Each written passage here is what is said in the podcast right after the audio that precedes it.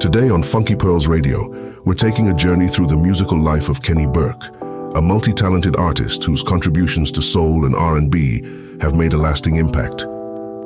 Born Kenneth M. Burke on September 28, 1953 in Chicago, Illinois, Keni's musical odyssey began with his family group, the Stairsteps, in the 1960s. Alongside his brothers James, Clarence, Dennis, and sister Alohe, Keni, the group's bass player, helped shape their unique sound.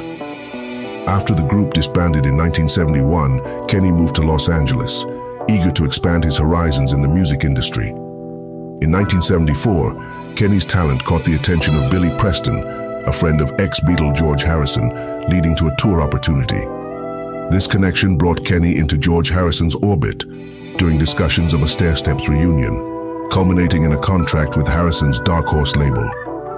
Their collaboration with Preston produced the album Second Resurrection, featuring Keni's song Pasado.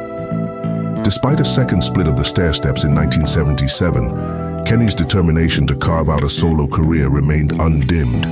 His self-titled solo album, Keni Burke, 1977, included tracks like Keep On Singing and You Are All Mine, but it didn't achieve the desired success, prompting Keni to return to session work. Keni's proficiency on the bass guitar led to collaborations with a diverse array of artists, including Smokey Robinson, Sly and the Family Stone, Linda Clifford, Dusty Springfield, Diana Ross, Ramsey Lewis, Gladys Knight, The Four Tops, Curtis Mayfield, Eugene Record, The Emotions, and Bill Withers. His session work in this period showcased his versatility and skill as a musician. In the early 80s, Keni recorded two albums for RCA, You're the Best, 1981, and Changes, 1982. You're the Best featured soulful tracks like Let Somebody Love You, while Changes included Hang Tight and the now iconic Risen to the Top. This latter track, though never charting, gained a cult following in the UK soul scene and influenced numerous rap records and R&B hits. Keni also made his mark as a songwriter and producer, working with artists like the Jones Girls, the O'Jays, the Whitehead Brothers, Mavis Staples, the Whispers, and Perry.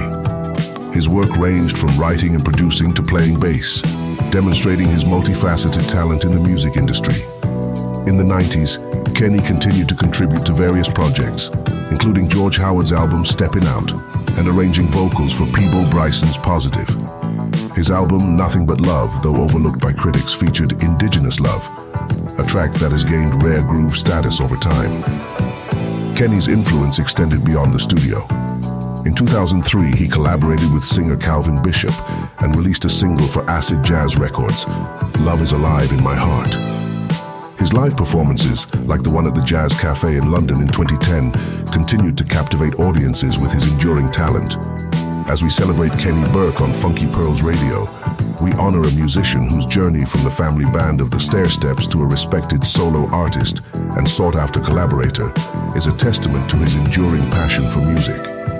Keni Burke's contributions to soul and R&B are not just a reflection of his talent, but also his resilience and adaptability in an ever-changing music landscape.